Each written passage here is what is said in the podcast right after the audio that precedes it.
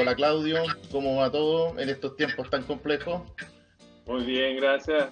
Bienvenido a nuestros queridos auditores, aquí a un nuevo programa online bajo la modalidad de teletrabajo con gran, una gran invitada hoy día, Marco Antonio. No, tremenda, tremenda, tremenda. La verdad que, bueno, la tenemos ahí un poco ah, en el anonimato todavía, eh, pero preocupado también, Claudio, porque yo estaba pensando en nuestra oficina que, está en cuarentena, ¿ya cuánto lleva? ¿Ah? Eh, Por lo menos un meses mes. más o menos?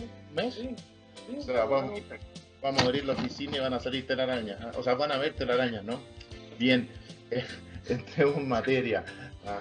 Eh, hoy día de verdad sí tenemos una tremenda invitada, pero además de tremenda invitada, es una gran amiga nuestra, eh, mucho más joven, pero fue compañera de curso en la universidad, fuimos compañeros, al menos se ve bastante más joven que nosotros dos, Claudio.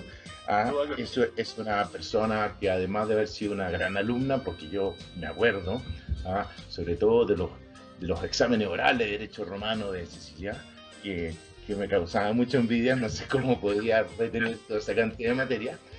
Eh, y ella ha sido una persona que ha hecho una gran carrera en el Poder Judicial. Eh, yo al menos la he visto en distintos, eh, en distintos lugares, eh, integrando sala, incluso en la Corte de Apelaciones, eh, pero su gran especialidad hoy día es el derecho de familia, ¿no? Ella es jueza eh, del cuarto juzgado de familia de Santiago y, bueno, y por lo que he escuchado de, la gente, ¿no? Que, que va al foro, eh, es una jueza muy destacada y no me cabe la menor duda porque quienes la conocemos toda la vida eh, sabemos que no puede ser de otra forma.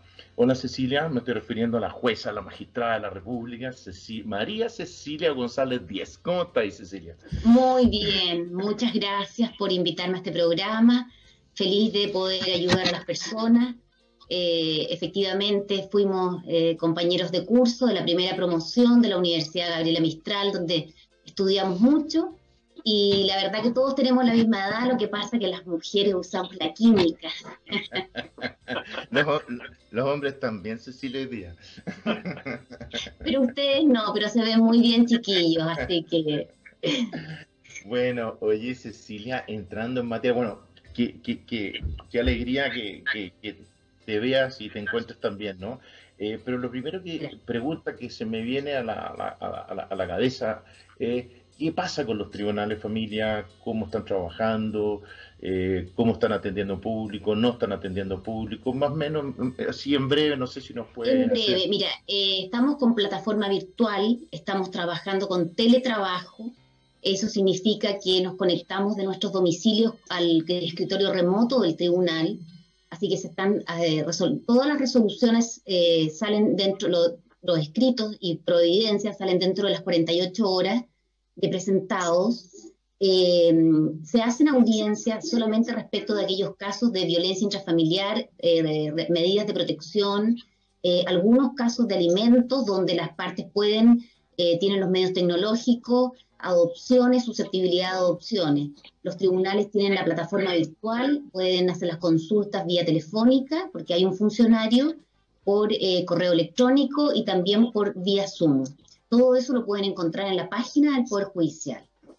Perfecto. Y también desde el 16, desde el 17 de marzo del 2020 hasta la fecha estamos en, todos en teletrabajo y tratando de agilizar las causas lo más posible porque en materia de familia también está el principio de la oficialidad donde el juez de oficio tiene que tomar todas las medidas para eh, acelerar eh, en lo posible todas las causas. Perfecto. O sea, justamente uno de los temas donde eh, se, se, se, se, rompe esa regla general, decías tú recién, en el tema de alimentos. ¿ah? En el tema de alimentos. Eh, claro. ¿cómo, el, sí, sí, cuéntanos, cuéntanos. Sí. Eh, las audiencias se podrían realizar y de hecho en algunos tribunales se han realizado, pero todos los intervinientes tienen que tener los medios tecnológicos. Y no te olvides que muchos de nuestros intervinientes, yo te diría que el, casi el 60% de los intervinientes son eh, eh, de, de, con privilegio de pobreza, eh, de acuerdo al artículo 600 del Código Orgánico. Entonces, están, ellos por, van por clínica jurídica o por la Corporación de Asistencia Judicial. Entonces. Perfecto, perfecto. No, disculpa, pero Claudio, tú, tú querías agregar algo o querías comentar sí. algo. a ver, o sea, en el fondo para nuestros auditores, hoy día, si alguien quiere demandar de alimentos, la demanda, no hay ningún problema para eso, ¿no es cierto? Ninguno, ninguno. Por la oficina judicial virtual presenta la demanda, sube todos los documentos, acreditan eh, la calidad de abogado y se admite a tramitación.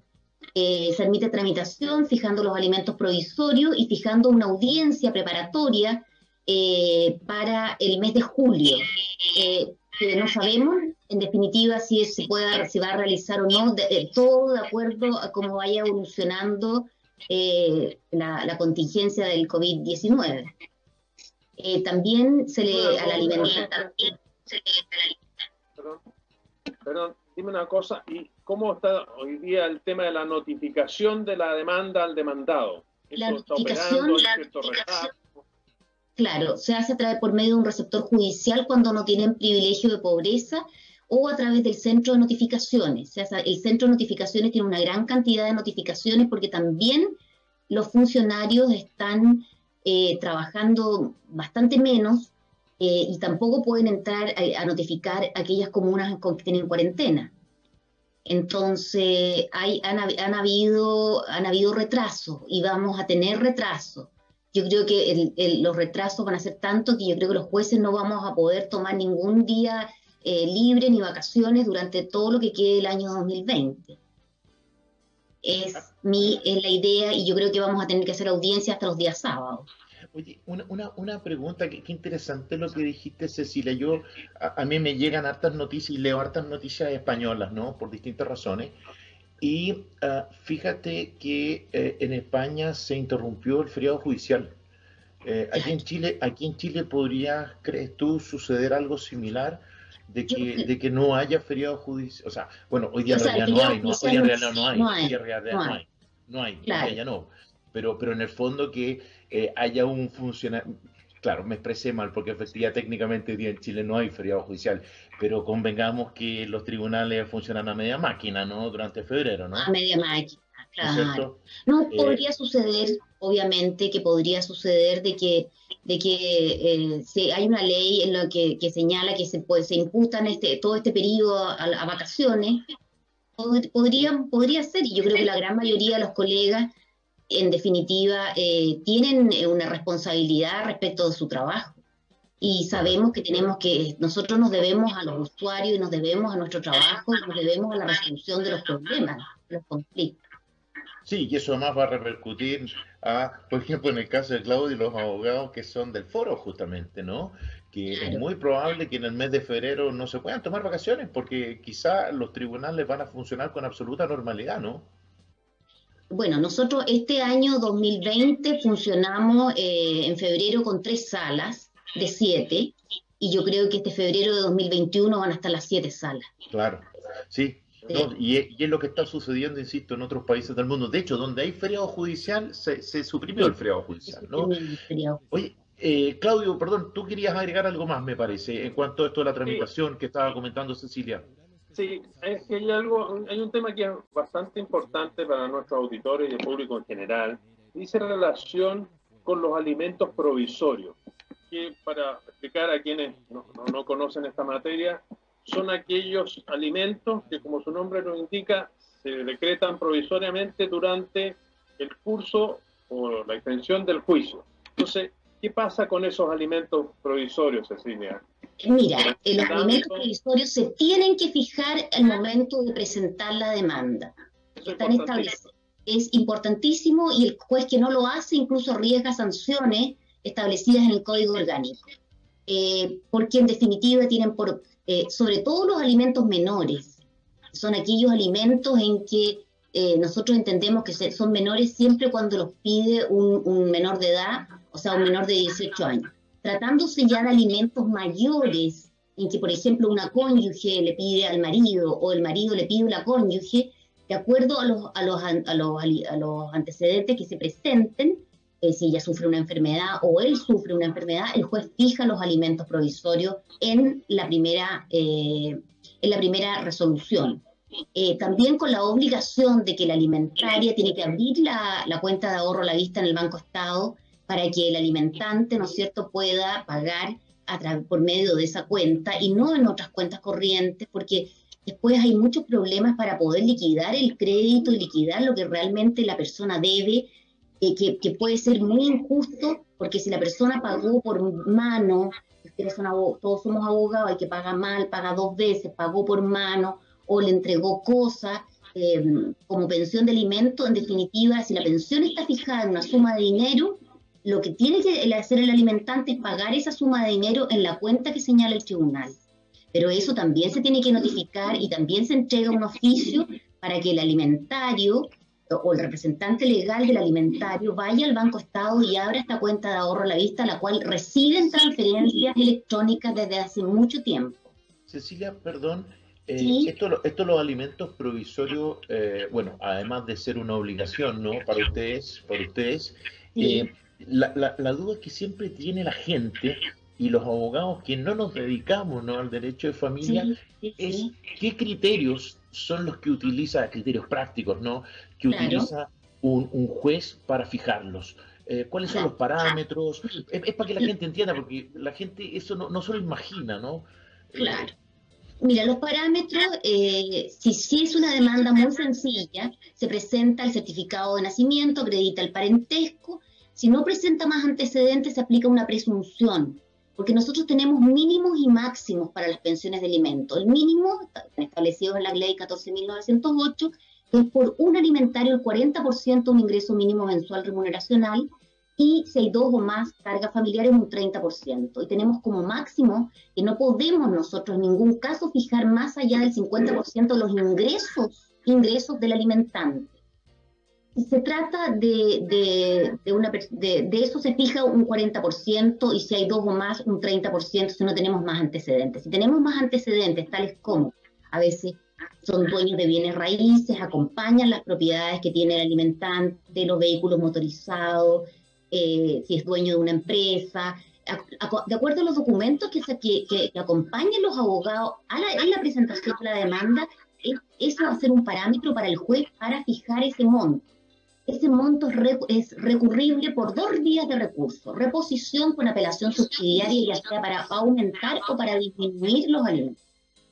Y obviamente que son resoluciones que causan ejecutoria, que significa, disculpen si soy muy técnica, significa que, pero no están viendo abogados, significa que no paraliza la causa en primera instancia, eh, sigue la, la tramitación, la Corte ve, muchas veces revoca la Corte y aumenta, porque los alegatos también los abogados pueden en su, en su apelación presentar antecedentes que, acrediten o que están, han sido fijados en forma muy alta, salvo el caso de los alimentos que son eh, el mínimo legal, porque el mínimo legal eh, tenía que establecerse, porque antiguamente los juzgados de menores lo que pasaba, disculpen que un poquito la, la tira en esto, habían pensiones de alimentos que en el día de hoy eran 10 o 20 mil pesos, entonces eran prácticamente irrisorias. Eh, entonces, por eso que se tuvo que fijar este mínimo eh, legal en que obviamente la persona también puede ser objeto de rebaja, pero hay que acreditar las circunstancias de que no puede pagar ese mínimo, que está una persona que está inválida, que está embarazada, que está enferma, que carece totalmente de bienes, y bueno, y ahí también eh, eh, se demanda a los abuelos, por ejemplo. Correcto. Claro que una, Claudio, no sé, eh, también tú, por ejemplo, ¿qué pasa? Y esta pregunta se la formulan los dos, Claudio y Cecilia. hay mucha gente, y esto va a suceder ahora, de ahora en adelante con mayor razón, gente que va a estar cesante, que literalmente no va a tener ingresos. ¿Mm? Eh, siempre, siempre, siempre, han existido personas que están cesantes, ¿no? Eso, eso, eso, eso, eso, eso es común, ¿no? Dentro de la economía de un país, pero convengamos que va a ser algo que va a ir en incremento. Claudio, por ejemplo, ¿tú qué, qué, qué, qué, opinión te mereces? Lo que ocurre es que, a ver, los alimentos, uno de los factores que inciden en, en su determinación es la capacidad económica del alimentante. Si el alimentante, eh, digamos, en estado de cesantía, obviamente eh, lo acredita ante el tribunal correspondiente. Si existe una pensión alimenticia fijada, esa obligación alimenticia se suspende mientras subsiste este, esta situación de cesantía. Y ahí a propósito de la ley de protección del empleo, me, permito hacer la referencia. Es que para allá quería ir. Sí. Me tengo que apuntar ahí tu pregunta. La ley de protección del empleo estableció la posibilidad de suspender la relación laboral para hacer uso de un seguro de cesantía o subsidio de cesantía. Bueno, ese subsidio de cesantía, que parecía lo administra, o lo administra una administradora de fondos de cesantía, y si como modalidad de pago de la pensión alimenticia se fijó que es el empleador del trabajador quien tiene que retener el monto de la pensión, bueno, si, se hace uso de la ley de protección del empleo, ese empleador deja de pagar la remuneración, esa remuneración se reemplaza, digamos, por el subsidio de cesantía. Entonces, la ley de protección del empleo no consideró esta posibilidad, no consideró las retenciones por parte del empleador de una pensión alimenticia. Entonces, la AFC, cuando vaya al, al trabajador, le va a pagar íntegramente el subsidio, sin retener el monto fijado como pensión alimenticia. Y ese es un vacío legal de la ley que algunos eh, congresales están tratando de subsanar mediante una moción parlamentaria que ingresó a trámite y que está en actual tramitación. ¿Algo que agregar en ese sentido, Cecilia? Claro, cuando eh, se está en, en, periodo de, de, cesantía, tiene que pedir rebaja. Efectivamente, tiene que presentar una demanda de rebaja de alimentos, eh, invocando, eh, la, invocando esta nueva, esta nueva circunstancia, porque bueno, los alimentos se deben de por vida mientras se mantengan las circunstancias que así lo establecen. Como no se mantiene la circunstancia de la capacidad eh, de, poder generar ingresos, bueno, se tiene que pedir una rebaja y, tendrá que, en, definitiva, el criterio del tribunal es, no, no puede dejar a estos, a estos niños sin, sin ningún ingreso, pero obviamente que va a ser menor. Pero obviamente que, claro, y, tampoco podemos los jueces llenarnos tampoco de órdenes de arresto y de apremio, o sea, porque eh, lo, ideal siempre, como jueces, nosotros tratamos de que se llegue a una conciliación en estas demandas de rebaja, teniendo presente de que uno cuando eh, eh, puede asumir mucho mejor algo que tú te obligas en forma personal a algo que te impone.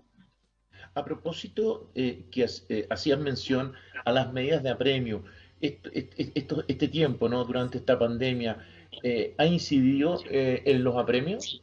Claro, no, eh, yo por lo menos en mi caso personal como juez de familia no los estoy dando porque considero que la, el, el, poder, el arrestar a una Eso, perdón, expliquémosle perdón, a los auditores en qué consisten estos los apremios, Cecilia. El, arresto, el arresto nocturno consiste en que se, al no pago de, la, de una o más pensiones de alimentos eso debe de ver una o más pensiones de alimento y no reajustes. El juez despacha una orden de oficio a petición de parte, despacha una orden de arresto nocturno que es desde las 22 horas hasta las 6 de la mañana. Pero eso siempre se realiza en, los centros de reclusión de gendarmería. Y hoy día, con esta pandemia, estamos poniendo en, serio riesgo la vida, ¿no es cierto?, de este alimentante, si, que si ni que Dios lo quiera se contagia y puede llegar hasta morir, va a ser mucho peor que no dar la orden por estos tres, cuatro, cinco meses que, no sé, que puede durar y quizás después baje mucho más los contagios y se pueda ir poniendo al día, porque también se llegan a acuerdos respecto a las deudas. Por ejemplo, hay un señor que puede deber eh, 3 millones, pero dice, bueno, yo puedo pagar de 100 mil pesos y puedo pagar más la pensión y, van pagando. y, es mejor eso a tener, eh, ¿no es cierto?, un padre eh, fallecido o porque podemos llegar a eso, o sea, en definitiva, por eso estamos todos en cuarentena, no porque esta enfermedad es mortal, no porque es una enfermedad benigna que, que en definitiva no causa ningún perjuicio. Sí, estamos dando órdenes de arraigo, claro, ahora tenemos todas las fronteras cerradas, la suspensión de la licencia de conducir, ¿no es cierto?, por seis meses, a menos de que el alimentante se dedique a uno de, de y lo apruebe, ¿no es cierto?, que se dedica, es chofer, por ejemplo, de Uber, de micro, de camión, etcétera. Y también en el mes de marzo se pide la retención de los impuestos, de la devolución de impuestos. Pero también eso accede a, muy pocas personas, porque en definitiva, eh, uno como juez de familia, lo que yo siempre se lo digo a las partes, lo que uno distribuye es pobreza en el fondo. Eh, la mayoría de las personas con recursos económicos tratan de no llegar a un juzgado de familia y en la mediación eh, o hacen una transacción o, en definitiva en forma voluntaria se ponen de acuerdo ya sea con la, con la madre de sus hijos o con el padre de sus hijos y llegan a estos acuerdos pero el, grueso es aquellas personas que, que, son de recursos escasos, de recursos económicos escasos y que, que son limitados entonces. Difícil tarea, Cecilia. Es difícil, tarea. Es, difícil tarea y, y también eh, hay eh, muchos alimentantes que ocultan patrimonio. Ocultan patrimonio. Ah, Claudio, tú querías agregar algo. Sí, a ver, en el fondo, por ejemplo, eh, hoy día, en la actualidad, ¿qué pasa con, porque para nuestros auditores que no lo saben, previo a demandar de alimentos uno tiene que ir a una mediación, que es obligatoria por ley. ¿Qué ocurre en la actualidad con esa mediación? se suspendió, se suspendió por esta la ley que salió, ¿no es cierto? Esta, la nueva ley que salió, no, no, no, me acuerdo bien cómo se, cómo se llama, pero eh, claro, eh, los plazos judiciales y actuaciones. los plazos eh, judiciales eliminó este requisito porque en definitiva se consideraba que, va a entorpecer, ¿cierto? Porque todos los, mediadores, también una mediación la podemos hacer como nosotros en este minuto, pero, pero como te digo, nuestro, la, nuestra gran mayoría de los usuarios carecen de los medios tecnológicos como para poder eh, tener una, una, una videoconferencia, etc. Entonces, ese requisito se eliminó por ley. Y que... Es importante porque claramente atendía las circunstancias esperantes en el país, eso era un obstáculo para presentar una demanda de alimentos en la actualidad. Lo que yo también sé que las corporaciones de asistencia judicial están trabajando con vía teletrabajo. Eh, y están presentando, bueno, las demandas siempre se han presentado por la Oficina Judicial Virtual eh, desde, la implementación de la comunicación electrónica. Cecilia, una, pregunta relacionada con esto. En el caso eh, que una persona, a ver, lo primero, para estas demandas de alimentos y para los juicios en general que se tramitan entre los tribunales de familia, ¿se requiere abogado? Esa es la primera pregunta. Y quienes no tengan los medios económicos para poder contratar un abogado, ¿a qué, a qué servicio pueden acudir? En primer lugar está la Corporación de Asistencia Judicial, que depende del Ministerio de Justicia, está la Oficina de Asistencia Judicial, las clínicas jurídicas, de las distintas universidades, de, desde la Universidad de Chile, la Católica, la Universidad de Los Andes, la Universidad Central, la Universidad, miles, todas las universidades tienen clínicas jurídicas. Y la verdad que son abogados bastante serios y los estudiantes también, y ellos acuden ahí, eh, son evaluados por un asistente social eh, y porque no, no, y no que, y, se, y acreditan que pueden eh, pagar los honorarios de que, de tiene un abogado. Y ahí se presentan las eh, la gran mayoría, entonces, como ellos no tienen los medios, eh, el tribunal tiene un centro de notificación, los tribunales tienen centros de notificaciones donde funcionarios judiciales son los que notifican esta demanda al, al alimentante. También nosotros pedimos los correos electrónicos eh, a todas las partes para poder también eh, notificar ciertas resoluciones por el medio más idóneo que dice la ley, el medio más expedito, pero que asegure que en, definitiva eh, la, que asegure la, notificación, pero no la primera notificación, porque la primera notificación siempre desde que la estudiamos nosotros hace muchos años es personal en subsidio, ¿no es cierto? Eh, la, del artículo 20, 44 del Código de Procedimiento Civil o 23 de la Ley de Tribunales de Familia, ¿no es cierto? Que se acredite que se encuentra en el lugar del juicio y que esa es su residencia, domicilio, morada o que es su lugar de trabajo. Entonces, en definitiva, eso no ha cambiado. Lamentablemente, con lo que ha pasado en el país, eh, esto ha sido, bueno, eh, paralizó más que el estallido social. Eh, y yo creo que hay muchas demandas que todavía no, no, han, podido ser notificadas. Es una realidad que no. Es una realidad. Uno no puede. Eh, eh, además, lo que yo les quiero decir, y ustedes lo saben porque son abogados de la plaza y excelentes abogados, pero nuestros auditores quizás no. Nosotros no hacemos milagros. Cuando un padre o una madre no quiere, en definitiva, aportar eh, para eh, la mantención de su hijo, uno puede, la verdad que la, voluntad es lo primero, eh, porque en primer lugar es una obligación para mí moral y después es una obligación legal. hay personas que, en definitiva, en seis meses, lo hemos visto porque está la acción pauliana o revocatoria eh, que del artículo 5 de la 14.908, en que sí se realizan, eh, transfieren los autos a nombre de la, de la, de la nueva pareja, eh, eh, ocultan depósitos a plazo. Por eso que en los juicios de alimentos es los única en que la ley general de bancos se levanta el secreto bancario y junto con los delitos de narcotráfico.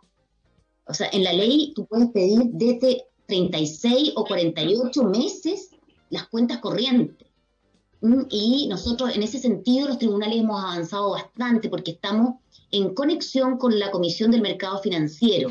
Entonces nos dice dónde tiene cuentas corrientes o dónde ha tenido cuentas corrientes o depósitos a plazo, etcétera. Perdón, los voy a tener que interrumpir. La verdad que yo estaba absorto escuchando a Cecilia porque la verdad que ese es el derecho práctico. No, no, no, sí es verdad. Pero eh, tenemos que ir a unos comerciales. Estamos un poco pasados, Claudio, así es que eh, le pedimos disculpas a los avisadores, pero estábamos entusiasmados con el relato de, Cecilia. Así que vamos a una tanda comercial y volvemos. Bueno, aquí de vuelta con nuestros amigos ah, del Derecho a Cada Día y recordarles que en el día de hoy tenemos una gran invitada, eh, la jueza del cuarto juzgado de familia Santiago, eh, María Cecilia González Díez, que ha sido de verdad eh, un agrado haberla podido escuchar ah, y, estar conversando con ella eh, después de, tanto tiempo, al menos que yo no la veía, al menos algunos meses, por lo menos, no sé si más de un año o no, yo creo que menos de un año de todas maneras, pero, pero bueno, eh, lamentablemente el tiempo, los deberes de todos nosotros hacen que a veces no, no podamos estar más en contacto con gente que estimamos mucho. Claudio, bueno, Vamos un poco a lo nuestro. Eh, este es un programa en que la mayoría de nuestros auditores eh, no son expertos eh, jurídicos, ¿no? no son especialistas en derecho. Y la idea se trata de hacerles el derecho fácil, comprensible. Y partamos por algo súper elemental, ¿no? ¿Cuáles son los requisitos para demandar de alimentos?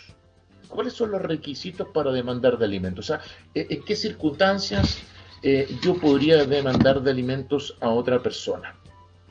En simple, evidentemente, en simple. Sí, en términos simples, en primer lugar, para demandar de alimentos, tienes que tener un título que la ley te otorgue la posibilidad de ser beneficiario de alimentos.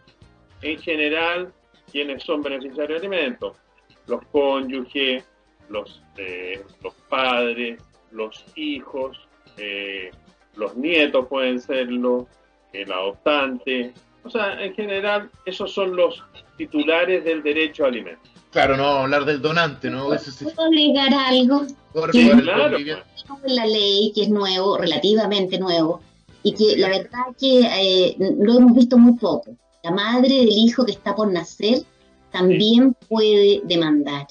Y en el caso de que la madre del hijo que está por nacer sea un adolescente, que nos ha tocado caso, la representa, en este caso, su, su madre o padre, que son sus representantes legales.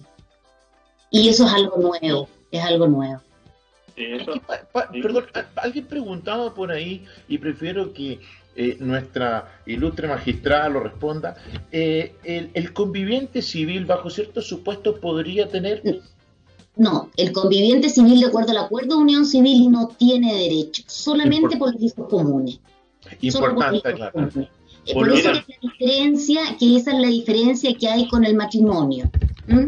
Que si bien es cierto, eh, el, el, cónyuge, obviamente, aquí el cónyuge puede ser el marido o la mujer. No, no, el, no la ley no, no, no, no es solamente la mujer, no.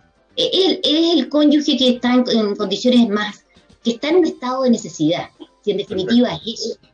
Es, que es importante aclararlo, es importante aclararlo porque se pregunta bastante y, dado que la ley no, que regula, ¿no es cierto?, este, este acuerdo unión civil eh, equipara en un montón de, de derechos y deberes, ¿no?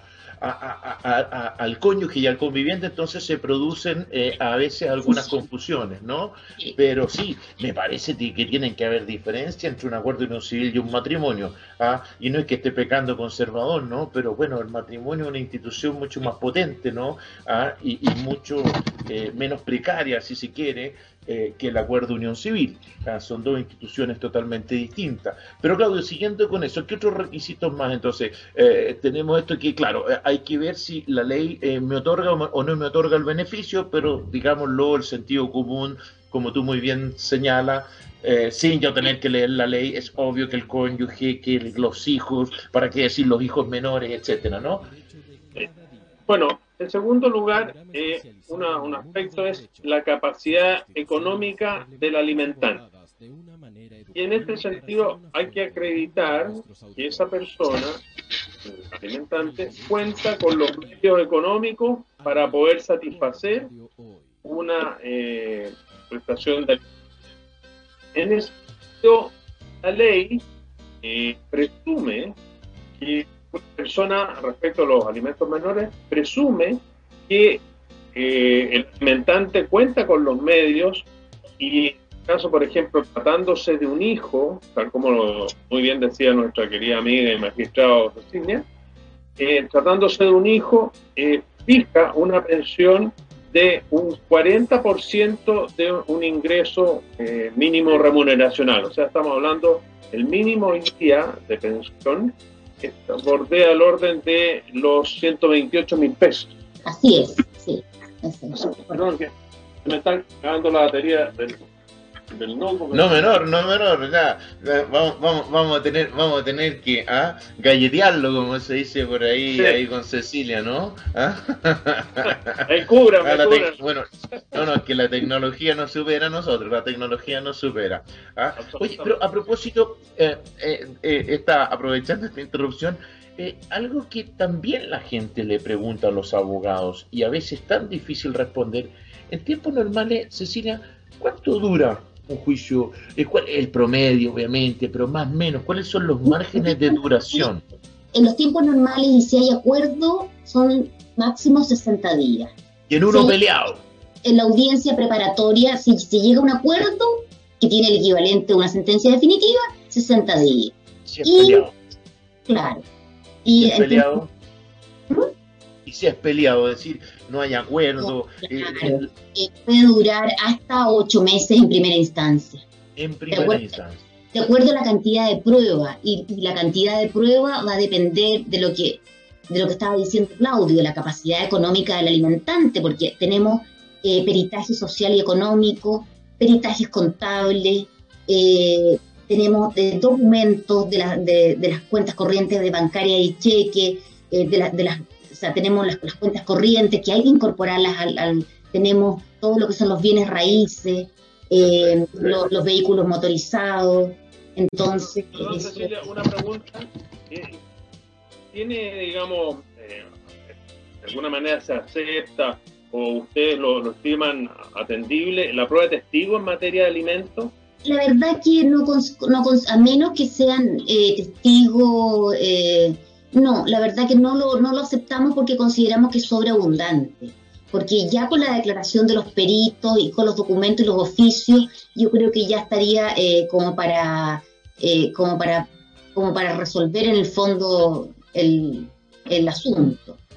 Aquí juegan un rol importante eh, los asistentes sociales en términos generales. Los técnicos, claro. Claro. Y, y, dime, ¿qué sucede, por ejemplo, si alguien se niega a, este peritaje? Eh, decide no recibir o no ir a, la entrevista, a la audiencia con, con, los asistentes o estos consejeros técnicos. Claro. Eh, Mira, lo, que, lo que tiene sanción, porque lo que establece la ley de alimentos es que el alimentante tiene que hacer una declaración jurada de su patrimonio, donde tiene que señalar todos los bienes que posee, sus fuentes de ingresos, sus vehículos motorizados, sus bienes raíces, sus cuentas corrientes, y también puede señalar sus pasivos, o sea, las deudas que tiene, ya. Y si esa, eso no lo realiza, hay una multa que, que, la, que la aplica el juez de familia si eh, realiza un ocultamiento o falsificación respecto a esa eh, declaración jurada que tiene que ser por escrito, eh, hay también sanciones penales y se oficia al Ministerio Público y, como una, un ocultamiento de bienes. Y también están sancionando al tercero que ayude a ocultar los bienes. Por ejemplo, si se oficia una empresa, por ejemplo, se oficia la empresa X, y la empresa contesta que no trabaja ahí, y sí efectivamente trabaja, y esa empresa sí también puede ser sancionada eh, con las penas que establece la ley de alimentos. Porque en definitiva el que tiene que demostrar todo lo que viene es el alimentante. Por eso que la ley le exige, y no tiene que estar el alimentario detrás eh, tratando de, eh, de, acreditar los bienes. Como, pero eso ocurre, te digo, en en pocas causas, o sea, en pocas causas. Y también, también va, la, duración también va a depender mucho de los abogados, de la capacidad que tengan los abogados también de tratar de conciliar.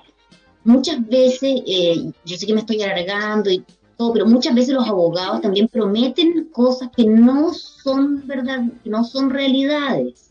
Prometen sumas de dinero, sobre todo, eh, quizás no en alimento, pero en compensación económica que están muy alejadas de la realidad y la gente se siente frustrada. Claudio, tú querías, tú querías preguntarle algo, Cecilia, me parece, o comentar, o comentar.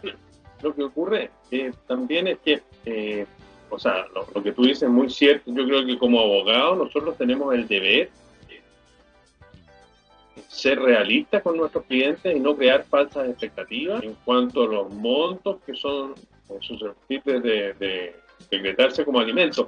Pero también hay un aspecto, Cecilia, que es bueno que, tú nos lo aclares. Por ejemplo, ¿qué pasa si un trabajador independiente que no se le logra probar ingresos, pero, por ejemplo, vive en un, en un barrio acomodado, tiene un auto último modelo, viaja todos los años a Europa, por decir algo, eso puede de algún modo eh, servir de base para decretar un alimento? Sí, porque en el fondo es como, él, puede decir, una persona sí puede decir que gana 500 mil pesos mensuales, pero uno como juez se da cuenta que con 500 mil pesos mensuales no paga nada, no paga, paga las cuentas básicas de su casa.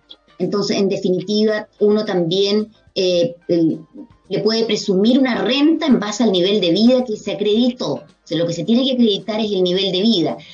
Pero esto también está muy relacionado con otra cosa, con las necesidades del alimentario. Porque si bien es cierto, si, el, puede tener el alimentante una gran capacidad económica, pero si el alimentario no acredita sus necesidades porque él tiene bienes propios, por ejemplo, un joven de 19 años recibe una herencia de su abuelo y tiene cinco departamentos, e, e, ese chico no se encuentra en estado de necesidad, pues si tiene los cinco departamentos eh, arrendados, recibe una renta, está estudiando en la universidad, tiene 19 años y el papá quizás tiene 20 departamentos. Bueno, pero es que él no está en estado de necesidad. Entonces tenemos que ir conjugando hartas cosas, en hartas, y lo más lamentable que encuentro yo, y perdonen que eh, ponga este tema, porque yo creo que yo siempre lo digo en las audiencias, Aquí estamos, es una familia y la familia no se termina con la separación de los padres. Entonces, el ver eh, eh, litigar a un, padre contra un hijo o un hijo contra un padre es muy triste. Es muy triste porque los abogados cambian, los jueces cambian, la vida cambia, ya lo podemos ver ahora, estamos, pero la familia no. Entonces, es lo que yo siempre más llamo al criterio de, de, los, de los colegas de familia, de que, de que en definitiva siempre traten de llegar a un acuerdo. O sea, si uno de los principios de la ley de familia es esto, de que, de, porque la base fundamental de la sociedad es acreditado si no está en la constitución porque es bonito y porque es una frase bonita, es porque es la realidad. Uno, que lo siga estando, ¿ah? Sí, uno cuando muere eh, ¿no es cierto? Quiere morir rodeado de su familia. Y eso A propósito, mira, a propósito de lo que dice Cecilia, nuevamente, eh, no sé si eso es un mito popular, eh, pero se suele y uno acostumbra escuchar lo siguiente, ah, insisto, en relación a lo que estaba explicando Cecilia, y muy bien, por supuesto, ¿qué opinión tienen ambos? que de repente una persona es demandada y se pregunta, ¿quiénes son tus abogados? Y de repente uno escucha expresiones como la siguiente, y, voy a repetir las textual, ¿no? Ah, no, cuidado, porque son unas verdaderas o unos verdaderos, da lo mismo el género acá, ¿no? Eh, eh, perros bulldog, eh, perro Doberman. Eh, francamente, eh, afírmate los pantalones, ¿no? Porque de verdad que te van a destrozar. e incluso aún más, si es posible, van a tratar de llevar esto a sede penal. la verdad que no, son gente francamente abogados, francamente intratables y que eh, tienes todas las de perder en definitiva. Disculpen lo, extenso de, la, de la pregunta, ¿no? Pero yo lo he escuchado muchas veces, incluso en, gente muy cercana a uno, ¿no? He, escuchado ese comentario, incluso he escuchado ese comentario de otros abogados. ¿Qué hay de cierto en eso? ¿Qué hay de cierto? en primer lugar, como, como abogado que, tramitamos en familia, uno conoce el, el foro, digamos y dentro sabe qué abogados se manejan en el tema, que no. Pero, a ver, detrás de, de cada juicio, lo más importante es el juez. Que en definitiva, si uno hace bien su trabajo, si uno presenta las pruebas necesarias, el juez va a actuar en consecuencia, más allá de tener un perro bulldog, como tú lo, denominas, ¿sí? Ah, he escuchado cosas peores, Claudio, he escuchado cosas peores, pero por, por, por, respeto a, por respeto a, los auditores. Y, a Cecilia no, no, no, no lo he reproducido, ¿no? Sí, pero, pero más allá de, de tener un, un, contrincante, digamos, buen contrincante o adversario en el, en el foro, uno confía en primer lugar en su caso, confía en su cliente y si entrega Uy, se nos quedó, se nos quedó un poco pegado ahí, Claudio, ¿no? Sí, ¿Ah? para aplicar correctamente la ley. Cecilia, perdón, ¿y tú qué nos puedes agregar? Porque yo creo que tú también tienes una opinión formada de esto, tú debes tener identificado a, muchos de esos, eh, de esos canes, ¿no? Eh, eh, y, no sé si es cierto o no es tan cierto, si influye o no influye. ¿Qué nos puedes decir? Mira, eh, hay abogados, claro, que son más peleadores que otros. Pero, en definitiva, el que, la que dirige la audiencia es el juez.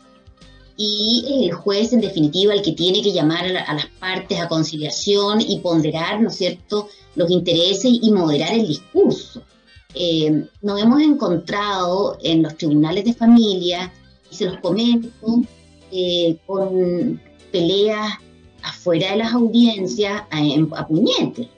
O sea, estamos hablando de la gente está totalmente exaltada.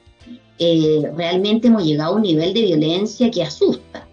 También, por favor, y ustedes que son profesores, me ha tocado el caso de, de colegas jóvenes que llegan Sí, pero sin la ley. Hmm. Llegan sin ningún papel. Llegan en el aire. Y, uno le dice, colega, usted puede ofrecer su prueba. Ah, magistrado, entonces, y, se, ponen ahí a hacer la minuta. Entonces yo le digo, colega, pero que mire, en la primera resolución sale que la minuta de prueba tiene que traerla usted escrita por un pendrive porque la puede mandar al tribunal. y, o em, empiezan a interponer recursos de reposición en la audiencia. Las resoluciones dictadas en audiencia no son susceptibles de recurso alguno. ¿Qué nos está diciendo? Ese colega no leyó la ley de, de familia, la 19.978. Entonces, esto yo lo considero grave, porque yo, en definitiva, tengo que proteger a su parte. Entonces, suspendo porque no están dadas las condiciones y le digo, por favor, estudie. Por favor, estudie porque para la próxima audiencia, que va a ser en 15 años más, tiene que venir con el Código Civil, con la ley de familia, porque si no, dejo la indefensión a la, a, la, a la parte bueno, eso es ignorancia temeraria, efectivamente. ¿ah? Eh, eso, eso ha existido. no, ah. es que ustedes dicen que ha existido siempre, pero la verdad que se ve. Se ve. Ah, o sea, está en aumento, según, según, tú no, según lo que creo entender, ¿no? Sí, está en aumento.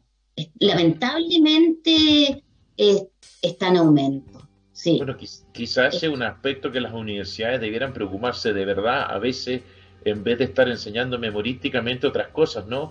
Quizá esos son, son aspectos que son mucho más relevantes antes de eh, saber o no de memoria un plazo que el día de mañana lo puedo consultar en el código eh, cuando tengo... Exacto. Yo le digo, pero mire, ¿cómo, ¿cómo lo trae la ley? Es como que un cirujano entre a operar sin bisturí. Sí, sí, no, no, no, no, no. Uno anda con su código, para todos lados y con sus leyes para todos lados. Por último, traiga el medio tecnológico para poder buscar un artículo. Bueno, fíjate que eso sería reinteresante. Yo no sé, bueno, Claudio es profesor de Derecho Procesal, ¿no? Yo soy profesor de Derecho Civil y de Derecho Registral, eh, más bien Derecho Sustantivo, ¿no? Pero, pero quizá eso es algo que uno debiera... Yo no lo veo, por ejemplo, en las universidades, en los exámenes orales, que eh, el alumno que está dando el examen de procesal se pueda hacer, una suerte de simulación, ¿no? Y, se siente, por ejemplo, con el código de procedimiento y tenga la libertad de buscar o con los códigos que quiera, ¿no? Normalmente uno lo que ve, y que es la gran crítica que hago yo, ¿no? Que el derecho procesal no digo que sea el caso Claudio, ¿no? Pero se enseña memorísticamente y donde el tipo se tiene que aprender requisitos, plazos y un montón de cosas que al final del día no tengo claridad cuánto sirven. Sinceramente, no sé cuántos sirven si están ahí en el código, ¿no? pero bueno, vamos a tener que reformar también, parece que la, enseñanza, ¿ah? en la, incluso fíjate que yo, bueno, tengo un hijo que está estudiando para el examen de grado, ¿no? Y, comentábamos el otro día, y yo creo que Claudio, a, Claudio a ti te, te, ha pasado. Hoy día quizás veo más reprobaciones en los exámenes de grado en procesal que en civil, fíjate. ¿Ah? Efectivamente. Ah, y, yo creo porque justamente se sigue insistiendo en esta cuestión enseñanza durante los años muy memorística ¿no? del derecho procesal y donde se transforma en una asignatura hasta un poco tediosa diría yo no ah, eh, mi hijo de hecho la parte que disculpando la expresión más lata le da me dice es por lejos procesar o sea me dice esta cuestión no no no no no no no no le hallo el ah, eh, lo interesante, ¿no? No, no. Así es que sí, es muy cierto. Claudio, ¿quieres agregar algo? Porque la verdad que no, no, nos ha... porque nos ha ido el tiempo, con esta invitada de lujo que hemos tenido. No, vamos, a tener, que invitarla de nuevo. ¿eh? Sí, yo creo que sí. Eh, de hecho, en, en, Derecho Procesal es un ramo eminentemente práctico. Y, y, no, no basta con la enseñanza del concepto teórico, sino aplicarlo en casos prácticos, de manera que el alumno efectivamente tenga esa comprensión de la materia. No basta con memorizarla, sino hay que aplicarla a un caso específico. sí, pero, pero, también yo creo que Cecilia, Cecilia le ha hincado el diente algo que, es como una tercera fase respecto a lo que tú estás diciendo. Es cuál es la actitud que esa persona debe tener en un juicio. Y yo creo que eso no se enseña en las universidades, o se enseña poco, y o depende del profesor que te, que, te toque, ¿no? Porque lo primero que hay que decirlo es que no sea gil, porque eso es lo que estaba diciendo Cecilia recién. ¿Cómo es usted tan gil de presentarse así como, ah, como Dios te, echó al mundo, ¿no? Porque en el fondo eso es lo que está diciendo, como Dios te echó al mundo. Entonces hay una cuestión actitudinal, por decirlo de alguna forma, que quizá en las universidades se debiese insistir más, ¿no? Y eso se echa de menos. Y, ella lo ve en su tribunal, ¿no? Sí. Bueno, Cecilia, eh, un, abrazo, un abrazo enorme. Eh, ha sido un placer estar contigo. Eh, Súper buena la idea de Claudio, porque reconozco que se le ocurrió a Claudio. Eh, así que necesitamos que estés con nosotros en un futuro programa. Claudio, Claudio estará en contacto contigo. yo por mi parte, sí, dime. Les ofrezco, perdón, les doy las gracias y les ofrezco que cuando ya se haya solucionado todo este tema, Claudio pueda llevar alumnos eh, a mi sala de audiencia de cinco para que vayan viendo cómo, cómo se hace una audiencia. Era una audiencia de verdad, el, audio, eh, el funcionario de acta, la consejera técnica, el, abogado demandante, el abogado demandado. Entonces, yo creo que en definitiva también todos somos aquí colaboradores de la Administración de Justicia eh, y todos queremos que nuestros alumnos y nuestros futuros abogados lo mejor preparados posible, si nadie quiere perjudicar a nadie. Así es, así es, así es. Bueno, el director, el director me está haciendo, por favor, que cortemos, porque claramente los tres podríamos seguir hablando por una hora más. Así es que, Cecilia, un abrazo enorme. gracias, igualmente a usted, un abrazo a usted. Claudio, muchas gracias. Eh, y nos vemos Cuídense. Cuídense mucho y nos despedimos de nuestros auditores que, que en definitiva son por lejos lo más importante del programa. Un abrazo a todos.